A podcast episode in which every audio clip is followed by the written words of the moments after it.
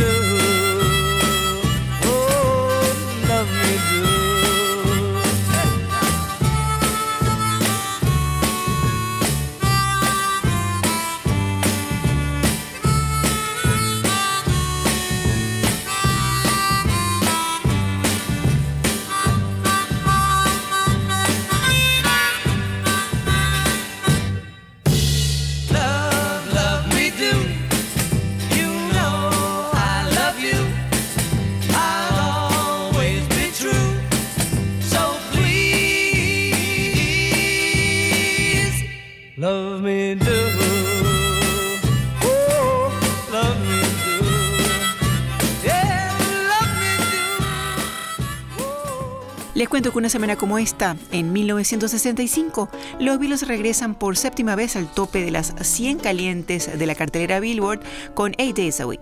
Inspirada en un comentario que le hizo un chofer a McCartney, Eight Days a Week fue grabada en los estudios Abbey Road de Londres el 6 de octubre de 1964 durante las sesiones del disco Beatles for Sale.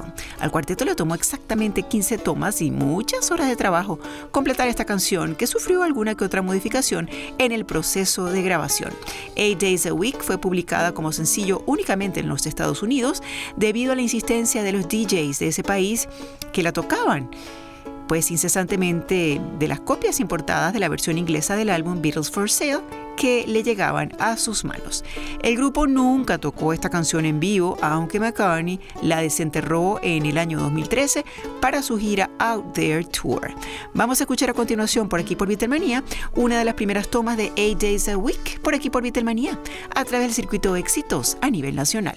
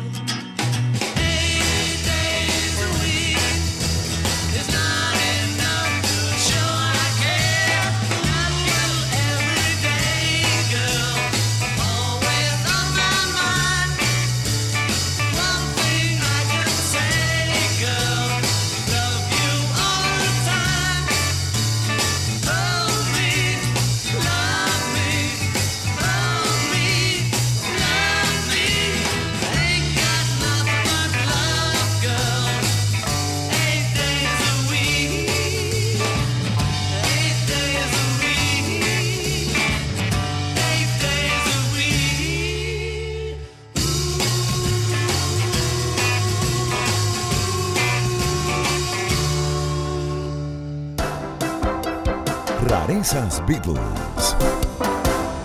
Y en nuestra sección de rarezas Beatles de esta semana vamos a escuchar la toma número 44 de Long Long Long, grabada en los estudios Abbey Road el 7 de octubre de 1968 escrita por George Harrison, inspirada en su creciente fe y religiosidad, Long Long Long se convertiría en el cuarto aporte de Harrison en el álbum blanco. John Lennon no asistió a las sesiones de grabación de esta pieza, que le tomó por cierto a la banda 67 largas tomas. La sesión, como se nota al inicio por las conversaciones entre los músicos, transcurrió de manera bastante jovial y relajada, con el olor de incienso en el estudio. Para su grabación, Harrison tocó la guitarra acústica, Paul McCartney el órgano Hammond y Ringo la batería, que destaca por su gran calidad. En una sesión posterior, llevada a cabo el 17 de octubre de ese año, se agregó al puente de la canción una pista de piano que fue ejecutada por el productor y músico británico Chris Thomas. Muchos críticos han señalado Long Long Long como una de las canciones más subvaluadas de todo el catálogo de los Beatles a pesar de la calma y la serenidad que transmite. Vamos a escucharla de inmediato en su toma número 44 por aquí por Beatlemania a través del circuito de éxitos a nivel nacional. Right, here we go. Here we go, lads. We're not really what we make out to be. That's all I can say. Where did Mal get those joysticks? The very Rishikesh joysticks. One, two, three. No, no, missed it. One, two, three.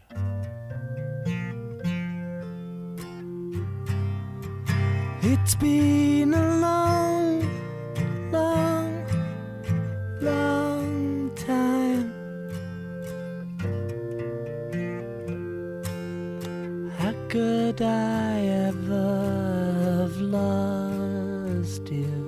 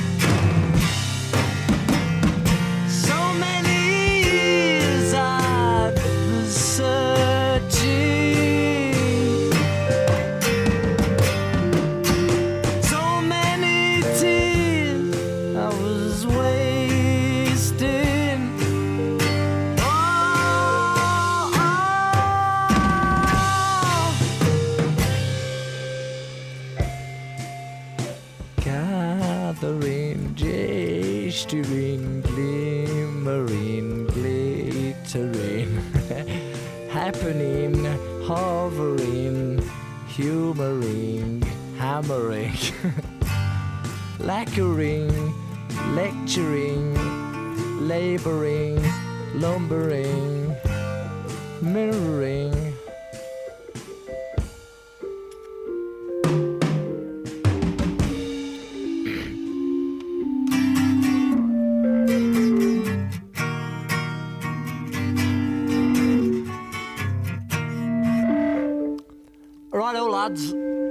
To me. One more time. Bueno, les cuento que la vieja rivalidad entre los Beatles y los Rolling Stones quedaría sepultada en el pasado desde que hace algunos días Mick Jagger y compañía anunciaron oficialmente que Paul McCartney participará en su próximo disco. Aunque inicialmente también se anunció en este proyecto la participación de Ringo Starr, la noticia solo se limita a McCartney, quien tocará el bajo en uno de los cortes de este nuevo álbum de los Stones que se espera para finales de este año. La saga de esta rivalidad nació a inicios de la década de los 60 cuando el manager de los Stones, Andrew Locke Decidió presentarlos como la antítesis o los rivales de los Beatles. Sin embargo, ambas bandas contaban con el afecto y la admiración de sus integrantes e incluso se ponían de acuerdo para no coincidir en la publicación de sus discos para que las ventas de unos no afectara a los otros. Mick Jagger, por su parte, acompañó a los Beatles en su primer encuentro con el Maharishi Mahesh Yogi en Gales en 1968 y los acompañó junto a Keith Richards en los coros de la canción All You Need Is Love. Ese mismo año, John Lennon participó en grabaciones de un especial de los Stones llamado Rock and Roll Circus, donde tocó junto a Eric Clapton, Keith Richards y Mitch Michael una espectacular versión de Year Blues con el seudónimo de los Dirty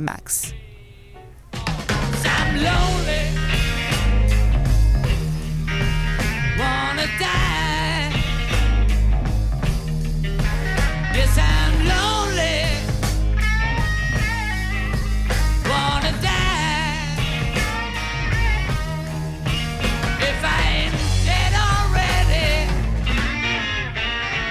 Girl, you know the reason why. In the morning,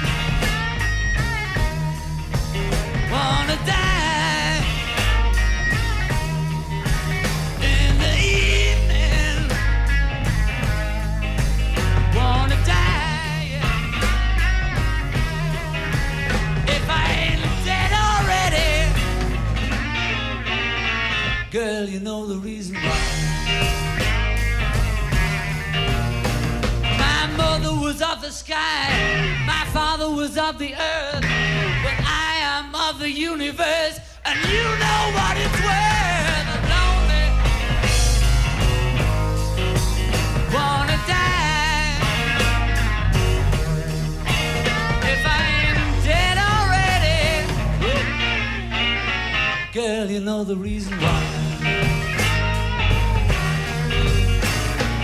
eagle picks my eye, the worm he licks my bone. Feel so suicidal, just like Dylan's Mr. Jones. I'm lonely, wanna die. If I ain't dead already, girl, you know the reason why.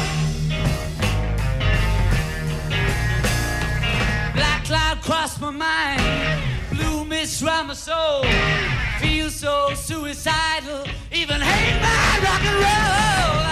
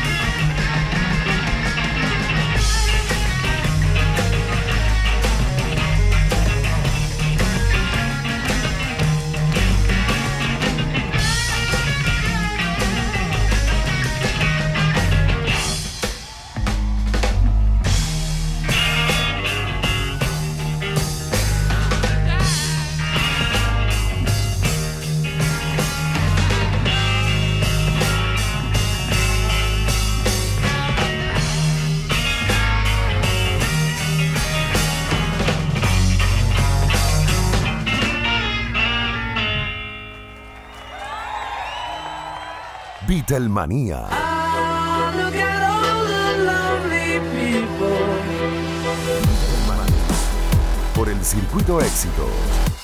A nivel nacional.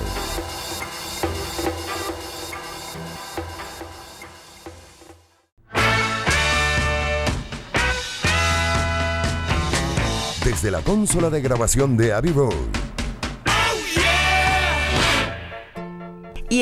Sección, desde la consola de grabación de Abbey Road de esta semana, vamos a suprimir alguno que otro canal de la cinta original de Here Comes the Sun. Esto para escuchar con detenimiento parte de su trabajo orquestal. Compuesta por George Harrison en la casa de su amigo Eric Clapton después de una tediosa reunión de trabajo en las oficinas de Apple, Here Comes the Sun es, junto a Something, una de las canciones más populares de George Harrison durante sus días junto a los Beatles. Muchos aseguran que la grabación de este tema en los estudios Abbey Road, llevada a cabo el 7 de julio de 1969, fue casi un esfuerzo en solitario de George Harrison, ya que solo al final contó con la asistencia de McCartney y Ringo Starr, quienes tocaron el bajo y la batería respectivamente. Lennon se encontraba ausente, recuperándose de un accidente automovilístico que sufrió en Escocia. Lo que sí llama la atención y destaca en esta cinta es el debut de un sintetizador modular Moog en un disco de los Beatles, creado en 1966 por el inventor estadounidense Robert Moog, este novedoso artefacto electrónico permitía emular un número casi ilimitado de sonidos. Harrison, siempre pendiente de los adelantos tecnológicos, adquirió uno de estos modelos para ese momento bastante innovadores pocas semanas antes de comenzar las grabaciones de Here Comes the Sun, y su presencia es notable en esta canción, como se puede apreciar en esta cinta que hoy le presentamos en nuestra sección desde la consola de grabación de Abbey Road de esta semana. Les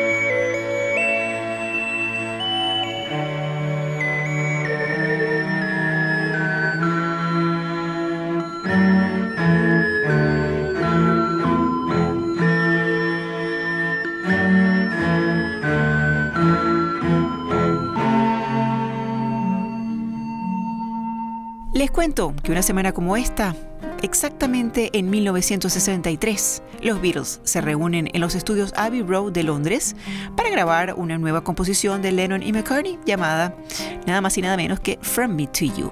La canción compuesta bastante a la carrera en una camioneta mientras el grupo se encontraba de gira con la cantante Helen Shapiro, se convirtió en el tercer sencillo de los Beatles en ocupar la posición de honor en las listas británicas. Inspirada en la sección de cartas al editor de la revista New Musical Express, que se llamaba De ti para nosotros, From Me to You fue grabada en una maratónica sesión de tan solo cuatro horas el 5 de marzo de 1963. La canción cuenta con el sonido de una armónica, cortesía de John Lennon, que marcaría el sonido del grupo en sus primeras grabaciones. From Me to You sería editada como sencillo junto a Thank You Girl el 11 de abril de 1963. Vamos a escuchar la continuación en una de las primeras tomas de From Me to You que los Beatles grabaron una semana como esta, pero en 1963, con un ritmo notablemente más lento que la versión que todos conocemos.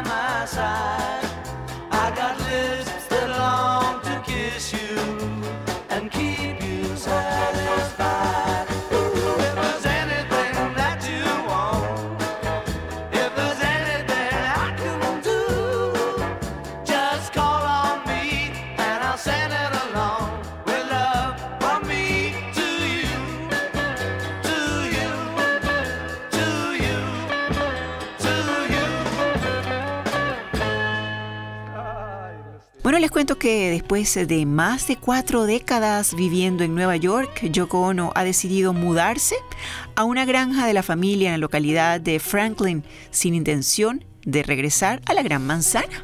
La razón obedece a su precario estado de salud que la ha obligado a pues confinarse en una silla de ruedas desde el año 2019 y requiere además de estricto control médico y tranquilidad.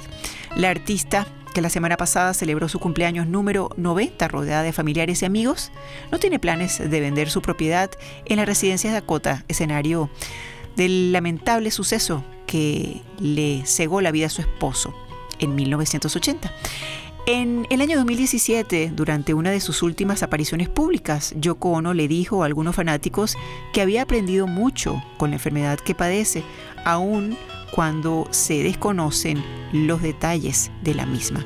John Lennon y Yoko Ono compraron esa granja en 1975 por 6 millones de dólares junto con 100 cabezas de ganado, una de las cuales se vendió cinco años después por una cifra récord de 250 mil dólares.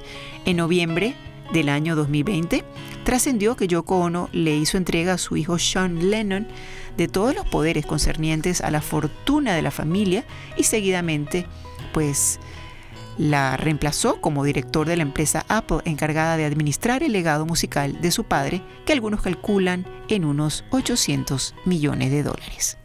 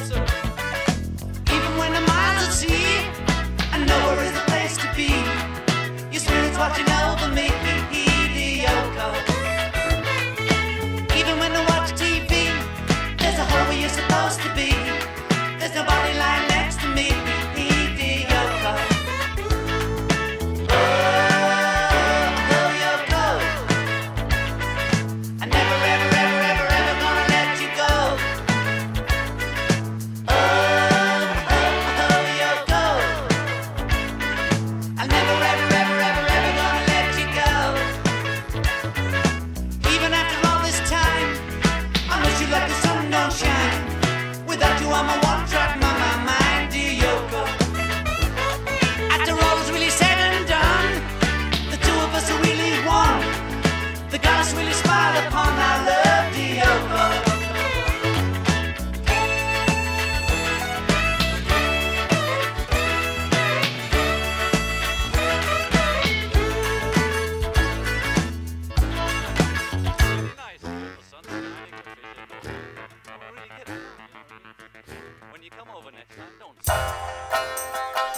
Versiones Beatles.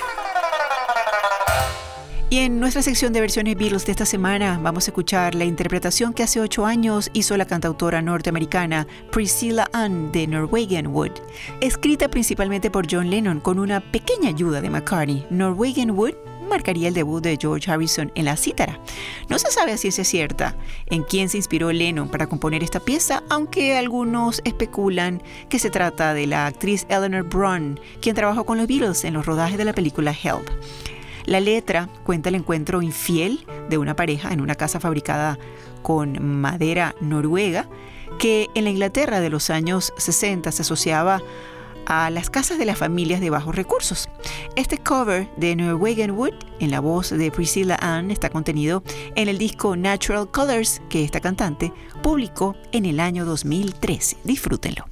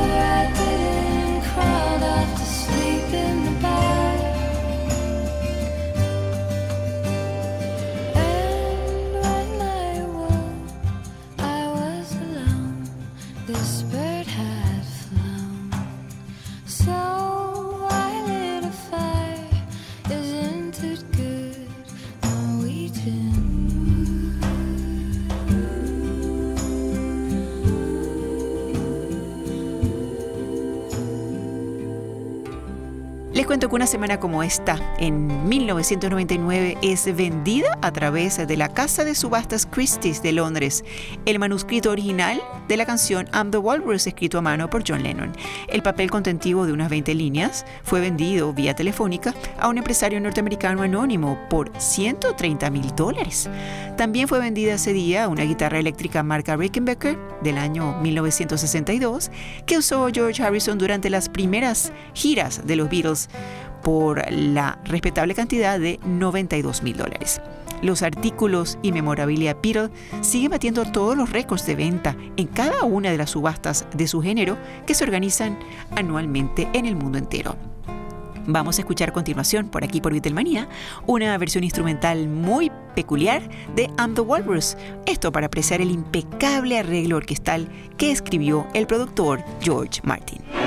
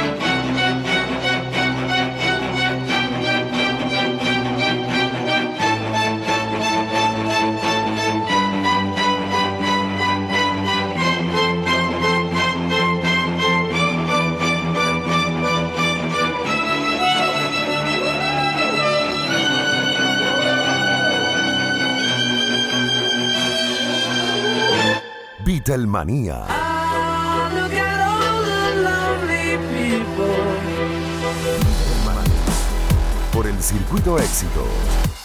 A nivel nacional.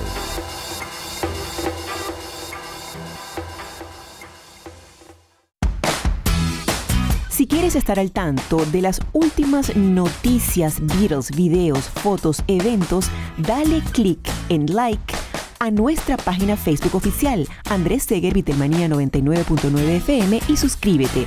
También te invitamos a que revises nuestro portal web www.archivosbeatles.com con noticias siempre frescas de nuestros anfitriones. Y para despedir nuestro Beatlemanía de hoy, lo dejamos con nuestra acostumbrada frase Beatle, que esta semana corresponde a un amigo de John Lennon llamado Pete Shotton, cuando en 1985 dijo lo siguiente: John nunca esperaba que surgiera una situación, él la creaba.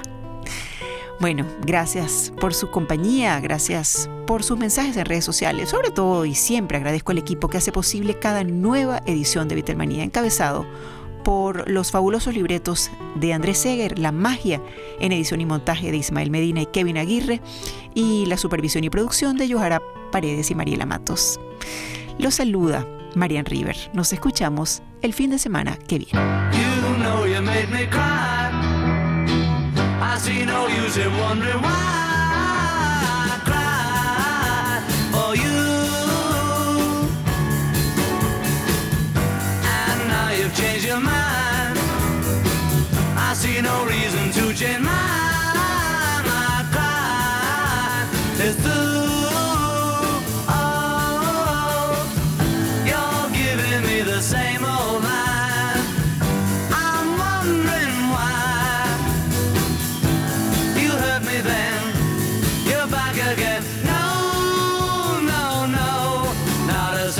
Time.